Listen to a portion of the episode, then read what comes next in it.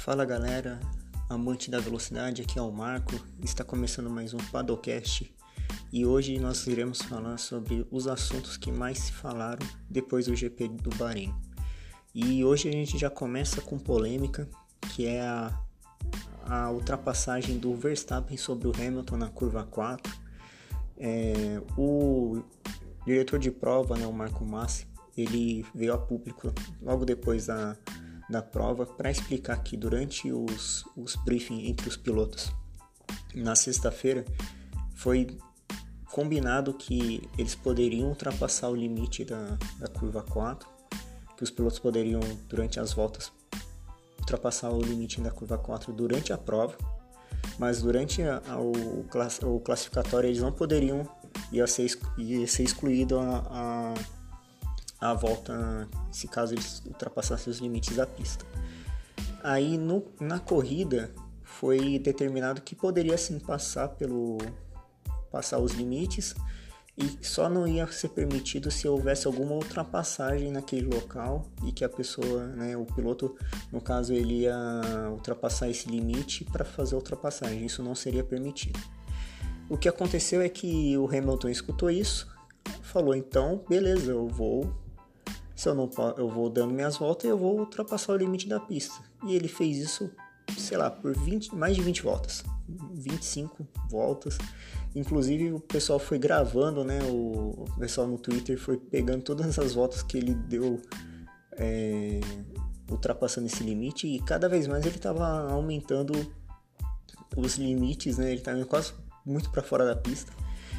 E aí até o momento que o próprio diretor da prova falou para a Mercedes mandar ele parar de fazer um negócio desse, ficar passando direto o, limite da, da pista.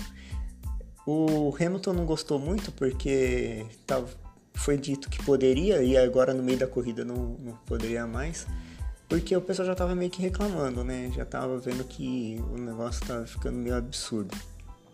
Mas no final das contas, o Verstappen chegou né, no, no Hamilton, foi fazer a ultrapassagem nessa curva, infelizmente passou dos limites e o, o Marco, o, o diretor de prova, pediu para fazer a devolução da, da, da, da posição, senão ele ia descontar, ia ser punido ia descontar 10 segundos, 5 segundos e ia caber pelo, pelos comissários analisarem e aí decidir o que, que eles iam poder fazer.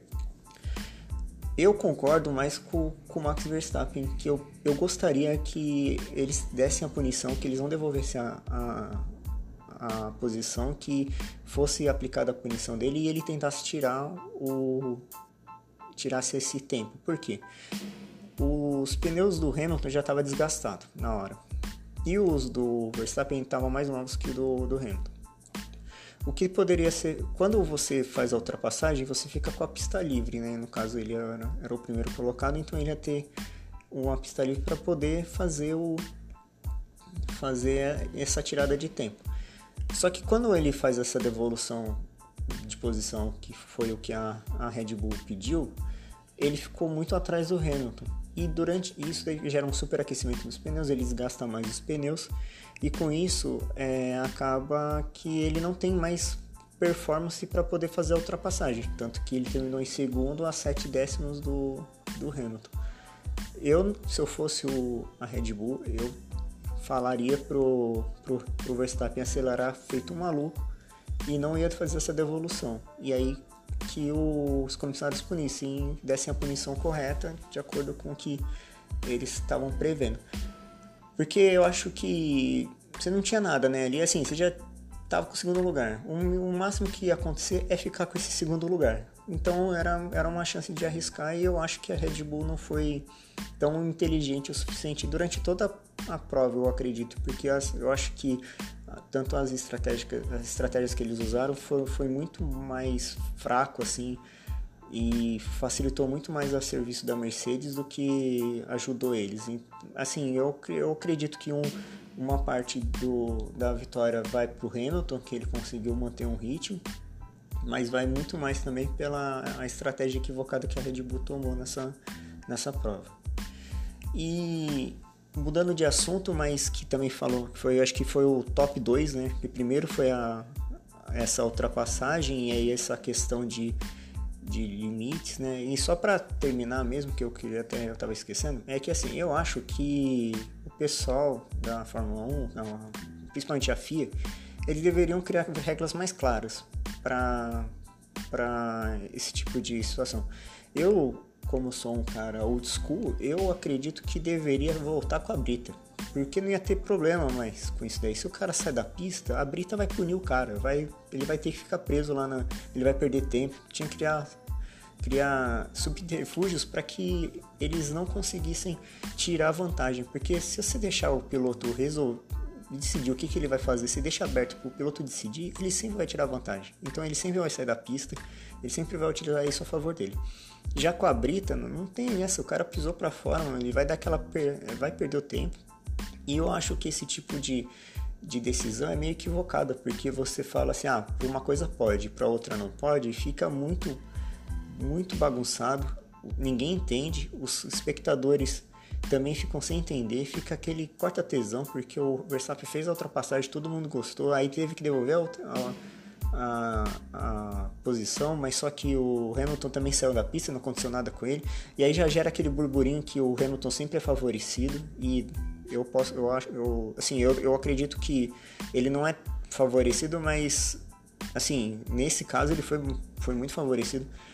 E eu acho que em outras situações também o pessoal meio que acaba é, meio que favorecendo. Ele, assim, ele, eu não digo que a FIA propositalmente favorece o Hamilton, mas que o Hamilton ele consegue usar, andar com o regulamento debaixo do braço e ele usa a favor dele e aí a FIA fica sem, sem ter o que fazer. Mas eu acho que deveria ser uma coisa mais clara, entendeu? Assim, não, se não pode ultrapassar, também não pode sair da pista. Então, ou, né, muda as pistas, manda botar caixa de areia de novo, para que o piloto, toda vez que ele saísse da, da pista, que ele seja assim, punido pela própria, pela, pela própria característica da pista, não assim com essas regras superficiais. Porque eu acho que nesse momento que a Liberty assumiu o, a Fórmula 1, eles estão tentando de alguma maneira tra fazer um, trazer de volta um espetáculo para que seja é, legal pra, de assistir para os telespectadores e também para as pessoas que estão conhecendo a Fórmula 1 agora através de, das divulgações da, do Drive to Survive e de outras maneiras das redes sociais que eles estão usando bastante que, que para conseguir esses novos fãs é muito difícil. Daí você traz a pessoa, a pessoa quer ver uma briga na pista, quer ver a ultrapassagem, e chega na hora o cara ultrapassa, mas tem que devolver porque ele, ele passou da, dos limites da pista, mas aí o cara, o, o adversário dele usou os, também saiu dos limites da pista, mas não aconteceu nada, então fica muito, muito complicado.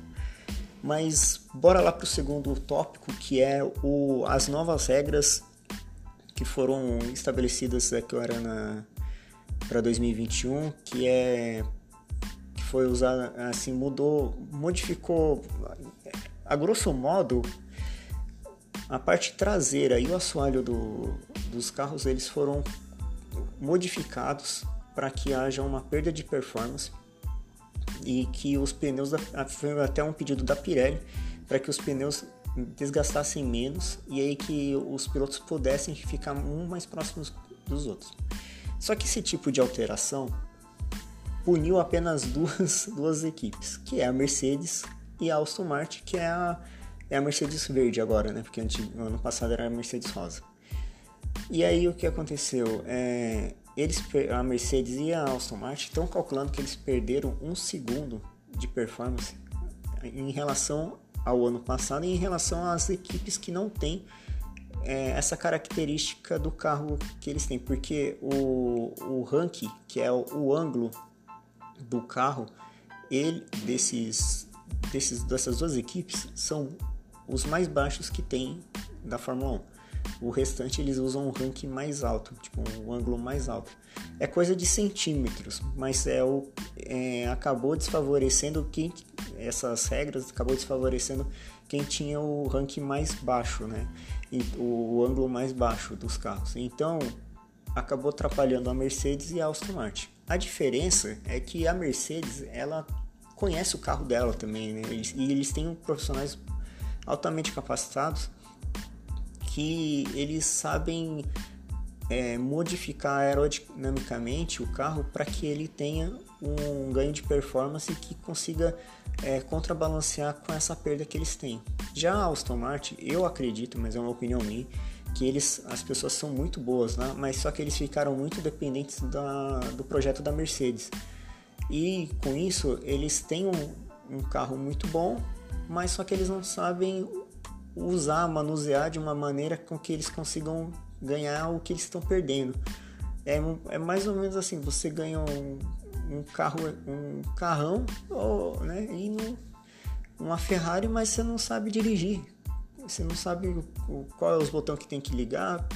Eu acho que é mais ou menos isso que está acontecendo com a Aston Martin ultimamente, porque é, aconteceu também no ano passado que eles começaram bem, aí chegou mais ou menos no, na metade do campeonato eles deram uma queda de performance porque eles não conseguiam desenvolver o carro na mesma velocidade que o, as, outras, as outras equipes concorrentes com ela no, no, meio do pelotão ali. E eu acho que se eles não tiverem um, alguma algum insight, né, alguma, alguma ideia boa para melhorar esse carro, eu acredito que eles não vão ser os, não vão conseguir ganhar novamente o terceiro ser o terceiro colocado nessa nessa temporada. Eu acredito que está muito mais para a McLaren, que está com um carro muito bom, que teve uma ideia muito boa com o difusor dela e que eu acho que é entre a, a McLaren, a Ferrari, a Aston Martin e a Alpine, a, a McLaren é o que está com o carro mais pronto para ser o terceiro colocado, a terceira força do desse ano. É, eu acho até assim, já pulando para a briga entre Ferrari e McLaren, houve uma. A Ferrari fez a gente sonhar por um tempo, né? Porque o Charles Leclerc largou bem, tipo, largou numa posição muito boa e também fez uma ótima largada. Mas você vê que o carro da Ferrari ainda falta pouco ainda, falta um pouquinho ainda para ele bater de frente com a McLaren, porque o, o Lando Norris terminou em quarto, né? E o, o Ricardo terminou em sétimo, se eu não me engano, se, se não estou me enganando. E, e assim, você vê que eles sempre estão meio que na frente do carro da Ferrari ainda, o desempenho ainda é, ainda é muito melhor. Mas, é, assim, eu, eu acredito que o, essas novas regras, que são sempre, é, historicamente, né, a, na Fórmula 1, essas regras são sempre feitas para atrapalhar a equipe que está predominando no, no, na temporada. Né? No caso, assim, a, a, a Mercedes ganhou sete títulos seguidos. Quando teve a Ferrari com o Schumacher também, eles fizeram várias regras para tentar meio que minar o poder da Ferrari e fizeram a mesma coisa com a Red Bull. Então, é, isso, isso é sempre é, é, meio que histórico. A FIA sempre vai trabalhar para que não haja uma equipe só dominando as temporadas. Eles, eles sempre vão tentar criar alguma maneira para que isso seja é, pegar na raiz da, do, do, da equipe que está ganhando. E nesse caso, eu acho que nesse ano específico, esse, especialmente a, a, Mercedes ela ficou ela sofreu mais o baque. Eles estão eu acho que eles vão lutar pelo campeonato o Hamilton vai lutar junto com o Verstappen. Eles não têm o melhor carro a Red Bull tem o melhor carro mas eu acredito que dessa vez a FIA chegou acertou na raiz do problema e eu acho que vai dar mais trabalho para a Mercedes ganhar esse campeonato. Agora nós temos um novo queridinho na Fórmula 1, que é o Yuko Tsunoda, esse japonês aí que ele é, ele é tão pequenininho, é tão bonitinho, tão assim, parece um, uma criança indo, indo tipo, parece que é um fã, né? Ele tá só vestido de piloto, sabe? É, o, é os é, quando antes de, de, de, perfilar lá os carros, fica o pessoal carregando a plaquinha e fica aquelas crianças do kart, né? Parece que ele é um deles mas ele mostrou que ele é muito rápido. Ele mostrou que ele tem uma consistência muito grande assim durante a corrida. E fez ultrapassagem, nossa, a ultrapassagem que ele fez do Alonso, ele veio lá, nossa, veio lá de longe freando e conseguiu passar o, o Alonso de uma maneira que eu achei que na hora, quando ele foi vindo, eu achei que ele ia passar reto, porque ele veio de muito longe freando e conseguiu terminar na oitava posição ou na nona posição. Agora eu, agora eu me confundi aqui. Mas assim, ele foi o primeiro japonês a conseguir pontuar na estreia. E isso assim é o para o Japão é, é uma alegria. E assim, se fosse brasileiro também a gente ia achar mó, legal, porque o cara, assim, já, já começa a, a já a, a aumentar as expectativas com o cara, porque o cara já no primeiro, já na estreia já, já pontuou, então é porque ele tem muito que provar. E o que eu acho curioso do, do Tsunoda é que ele é muito cauteloso, assim. Tanto que na largada ele foi com tanto cuidado que ele perdeu umas duas posições já, na, já no começo já. Mas ele foi recuperando, ele foi meio que acertando o ritmo dele e eu acho que ele vai fazer ainda muitos pontos. A AlphaTauri pontuou por causa do, do Tsunoda, ao contrário do Gasly, porque o Gasly ele já na segunda volta ele bateu no Ricardo que eu já falei no outro podcast, eu acho que ele foi muito afoito, ele foi muito, ele tinha muita coisa para fazer ainda, ele não precisava retomar aquela posição naquele momento, mas ele foi acabou batendo e perdendo a asa e estragou assoalho, foi foi uma corrida para esquecer pro pro Gasly. Inclusive já até rendeu crítica do Helmut Marko, que na minha opinião ele só faz esses tipos de comentário para criar audiência, para dar audiência assim para os repórteres. Quem é repórter de Fórmula 1 sempre quer escutar o Helmut Marko falando, porque o cara ele é muito polêmico, ele fala muita besteira às vezes, mas já sobrou até pro pro Gasly lá, já comparou o Gasly com o Verstappen, foi uma coisa que não é, eu não acho legal porque eu, o piloto ele sente, queira ou não ele sente, ele pode falar que não, mas ele, ele sente o, o baque, né? E eu acho que eles tinham que. que você não tem o que falar, fica na. fica quieto mesmo, né? Não, não comenta. Comenta da Red Bull, que é o que tá. que tá. O foco é a Red Bull hoje, né? Que tá com o melhor carro. E vamos ver, né? Já ao contrário, né, do Tsunoda, tá o Nikita Mazepin, que foi o o cara que estreou mais rápido, saiu mais rápido na, na estreia dos últimos anos. É, é uma é uma marca marca né um recorde né que ninguém nenhum piloto quer ter mas o Nikita Mazepin ele conseguiu né na joga na primeira volta acho que ele deu duas duas ou três voltas né na curvas né duas três curvas saiu perdeu o controle do carro bateu e foi o, o piloto com, mais, com a, o, a estreia mais curta da Fórmula 1 dos últimos anos. É, ele tá meio. Ele assim, até vi uma reportagem da, da Juliana no, no UOL, que ele tava, antes da corrida, ele tava de boa, tava relaxadão, tava tranquilax. E era meio incomum isso para os pilotos, porque conforme vai chegando a hora da corrida, ela diz que ela, por experiência, né, ela já percebe que os pilotos vão começando a ficar mais concentrados, já começa a fechar a cara, já começa, né? E ele tá de boaça lá, sabe? Dando risada, tudo. E aí perguntaram se ele não tinha que ficar preocupado, ele falou que não, que não sei o que, mas foi lá, deu duas, duas, fez duas curvas e bateu, né? É, eu acho que ele não está preocupado mesmo, porque o principal patrocinador da Haas é a empresa do pai dele. Eu acho que é muito difícil o, o Gutenstern trocar ele pro, pro Fittipaldi, porque o Fittipaldi ele, ele é até um bom piloto, né? ele é muito melhor que o Nikita Mazepin, deu para perceber só pela a estreia dele no ano passado mas ele não tem recurso para manter uma estrutura para Haas, não tem patrocinador. Aqui no Brasil tá difícil arranjar um patrocinador, né? Que dá para perceber que aqui no Brasil tá uma draga, né? Então é, vai ser difícil um piloto brasileiro conseguir patrocínios aqui do Brasil. Mas assim, ele tá tranquilo. É mais fácil o Schumacher sair do que o Nikita Mazepin, né?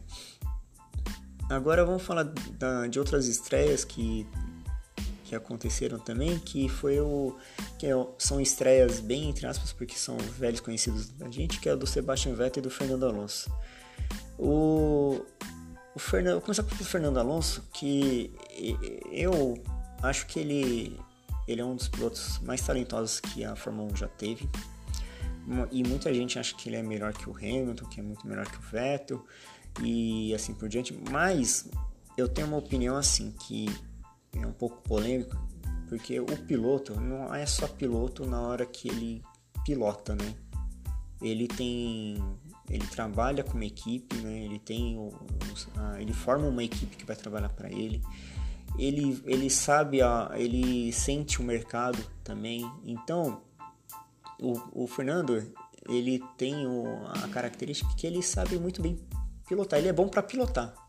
Botar, bota ele num carro, ele sabe dirigir. Mas tirando as outras coisas em volta dele, ele é muito ainda muito fraco assim, sabe? E eu não considero ele um dos melhores assim, porque eu acho que o cara que é bom mesmo é o cara que consegue ver, ver o, a Fórmula 1 como um todo, não só na hora da corrida, não na hora do treino, mas que ele consiga ele consegue pegar, enxergar numa uma equipe que tem potencial e ele vai trabalhar, nesse caso a equipe ainda não é vencedora, ele vai trabalhar para criar uma estrutura para que ele, ela seja vencedora. E foi o que, por exemplo, o Hamilton foi o que fez, assim, né? na verdade o Nick Lauda chamou ele, falou, olha, a gente está com uma ideia assim, assim, assado, apresentou o projeto. A, a McLaren na época estava melhor, mas estava com um carro mais instável. Ele enxergou uma possibilidade e, e abraçou e aí agora está com sete títulos no bolso. Se ele tivesse ficado na McLaren, provavelmente ele nunca ia conseguir esses títulos também. Ele ia se arrepender. O Rosberg provavelmente ia estar tá até hoje ganhando, ganhando porque o Rosberg só saiu mesmo da Fórmula 1 porque ele não ia aguentar mais um ano tentando ganhar do Hamilton, que já foi demais, né? E eu acho que não, no, o Fernando Alonso ele ele meio que tem essa marra dele assim de de falar que, que ele é melhor que os outros, que, que ele é o melhor da... Mas assim, eu acho que é mais só para criar manchete mesmo, porque ele, entende, ele reconhece o talento do Vettel, reconhece o talento do Hamilton, né? E de todos que, que competem com ele. Mas ele quer dar uma de, de estrelinha, assim. Eu acho que ele fez uma estreia muito boa, assim, sendo justo com ele, ele largou muito bem numa posição muito boa é, ele fez a corrida assim, o carro da Alpine não é um dos melhores, né? Em frente a, acho que é, é, os pior, é o pior entre a Ferrari, a McLaren e a Aston Martin. Mas mesmo assim ele conseguiu manter um ritmo, brigou com, com o Vettel, com o Sainz, foi, uma, foi, foi um show à parte, né? Só que eu acho que vai ser mais um, mais um ano e mais assim, mais um, um projeto dele que vai fracassar. Eu não acho que a Alpine tá com uma estrutura para ganhar campeonato, para ganhar corrida ainda. E vamos ver o que, que vai o que vai ser daqui por diante. Mas assim, eu acho que ele tá ele, ele começou meio, ele tá começando meio assim devagarzinho, né? Ele tá ele meio que tá meio paz amor, tudo mais, mas aí conforme o campeonato vai começar a crescer, vai começar a vir, eu tô vendo que vai vir umas declarações polêmicas depois, o cara vai começar a ser um pouco mais mais escroto, vamos dizer assim, né, conforme a, a, o, o bicho começar a pegar, né? Já o Sebastian Vettel, ele conseguiu cinco pontos no campeonato, mas na verdade não foi no campeonato, né? Foi na carteira dele, e aí, se ele chegar a 12, ele vai ficar suspenso por uma corrida. Ele deu um azar desgraçado, porque ele estava na Ferrari e a Ferrari também estava com a traseira instável, tanto que ele tinha problema para pilotar aquela Ferrari e ele não se adaptou e deu tudo o que deu, né? Foi uma, uma temporada não, não é digna de um tetracampeão, mas infelizmente era o que ele tinha ali naquele momento. E aí ele foi para Aston Martin achando que ia se livrar, que ia estar tá com a traseira estável dessa vez, só que com essa regra mudada atingiu justamente a, a equipe que ele foi, né? É, eu acho que ele tem, eu acho que ele tem que ir com calma, que assim ele não teve uma pré-temporada muito boa, o carro dele quebrou durante os testes e ela, ele deu poucas voltas, então ele tem muito que conhecer do carro ainda. Eu acho que ele vai crescer durante o campeonato, conforme a, a Aston Martin entender os problemas que o carro possui hoje. E que eu acho que vai ser uma temporada melhor do que ele teve na Ferrari o ano passado. Eu acho que ele pode brigar ainda por um pódio, dependendo né, da evolução do carro, mas eu acho que vai ser uma temporada mais tranquila, assim, para ele. Eu só, assim, eu só penso que ele não deve cometer os mesmos erros que ele comete desde o ano passado, assim, que nem aquela batida com o Esteban Ocon. Eu achei muito parecida com o que aconteceu em Silverstone em 2019 com o Verstappen. Ele foi ultrapassado e de repente ele entrou atrás da traseira, perdeu o tempo da freada, deu no meio do, do Verstappen. E a mesma coisa aconteceu com o Ocon. Eu acho que, que ele tem que ir com calma mesmo, porque ele assim, vamos combinar que ele não tem que provar nada a ninguém, né? Ele já é tetracampeão, ele ganhou. Ele, assim, o pessoal critica, acha que ele é um, um piloto mediano, mas eu discordo de, dessa galera porque eu, eu penso assim: quando ele, estre, ele estreou em 2007, substituindo Kubica no, na BMW Sauber, ele teve que. que a, né, entrou no carro na correria, né, no GP dos Estados Unidos, e ele foi. ele pontuou. Né? E ainda não, acho que não, na época ainda não era até os 10 primeiros, acho que era até os 8 primeiros colocados que marcavam ponto naquela época. Ele fez uma corrida muito boa. Quando ele estava na Toro Rosso, ele fez corridas excelentes. Ele ganhou uma corrida com a Toro Rosso né, em 2008, na chuva, sabe? Quando ninguém esperava, ele mostrou o talento dele ali na Toro Rosso. Fez, fez a. Tipo, foi. Ele era. Até, até o Gasly ganhar, ele era o único piloto que tinha ganhado com a Toro Rosso. E quando foi para para RBR, quando ele foi ele no primeiro ano ele ganhou no último na última corrida, né, em Abu Dhabi, mas depois ele dominou geral, sabe? E era o carro era feito para ele, assim ele conseguiu tirar do, do carro tudo que ele que ele podia, porque o carro tava no, de acordo com o estilo de pilotagem dele. Eu acho que ele, o problema do, Vers, do Verstappen, do Vettel, é que ele não tem tanta versatilidade, assim, quanto tem um Charles Leclerc que meio que ele consegue eh, se adaptar facilmente ao carro e, e mudar o estilo de pilotagem a ponto de melhorar o carro, né, na, ter, tirar uma, alguma coisa, né, tirar o coelho da cartola, né, com o carro mesmo com problemas. Mas eu, eu não acho que ele é um piloto mediano, eu acho que ele é um dos, mais, dos maiores talentos que a Fórmula 1 já teve. Eu acredito que hoje é mais a parte psicológica dele que está afetando do que a parte física mesmo, sabe? Eu acho que quando se ele conseguir se acertar psicologicamente, ele vai ter muito o que tirar, muito, vai, vai, eu acho que ele vai ter um, um, um período feliz com a Aston Martin. Então, a, é aqui é, é mais, era só isso mesmo que eu trouxe para falar. A próxima etapa vai ser em Imola, no dia 18 de abril, o GP da Emília Romana. No ano passado o Hamilton ganhou, o Verstappen furou o pneu e eu acho que se tudo continuar normalmente como está, o Verstappen tem vai passar o carro no Hamilton, eu acho que ele vai ele é franco favorito para ganhar essa essa corrida. O, o, o, Bottas, né, também teve uma outra. Agora que eu lembrei, o Bottas estava pistolaço porque não conseguiu fazer nada, né? Porque a equipe usou ele de escudo com, do, do Verstappen, ele ficou pistola, ele. Mas vamos combinar que o cara, assim, eu não acho que ele é um péssimo piloto, mas meu, ele tem que ajudar também, né? Ele vai, larga, perde a posição pro Charles Leclerc Aí ele recupera, mas não consegue manter o ritmo. Com... E ainda quer que a equipe faça alguma coisa para ele ganhar a corrida. Ele não está conseguindo nem alcançar o, Verst... o, o Hamilton, né? Quando, quando o Verstappen estava na frente.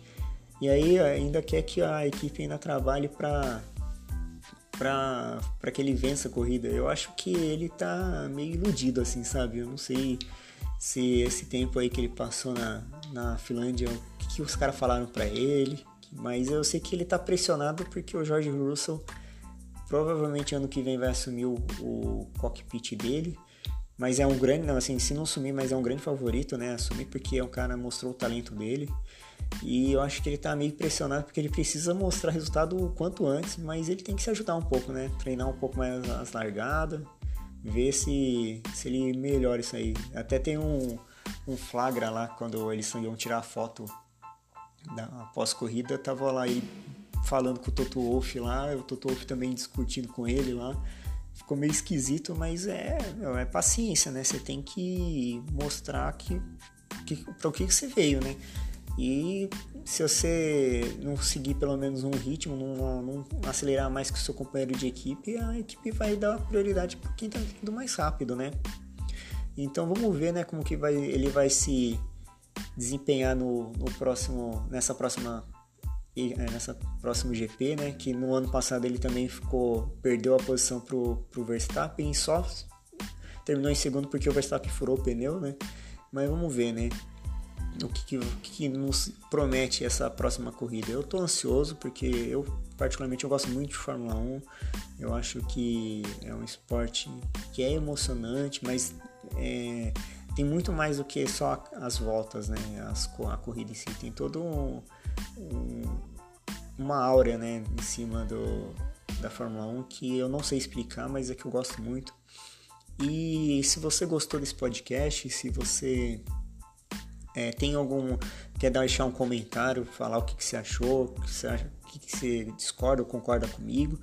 Eu tenho um Instagram agora, finalmente eu abri o Instagram, mas eu já vou avisando que eu sou meio Bernie Eccleston, assim, eu sou meio contrário, eu uso pouco, tanto que só tem uma uma publicação só, mas eu não, tô, eu tô brincando, eu vou tentar postar mais vezes lá no, no Instagram, mas se vocês quiserem me seguir lá no Instagram, eu agradeço, sabe? O, o é arroba padocast.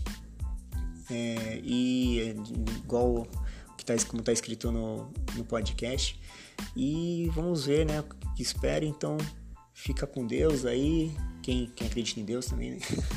E vamos lá e vamos para a próxima corrida. Te vejo na próxima semana. Até mais.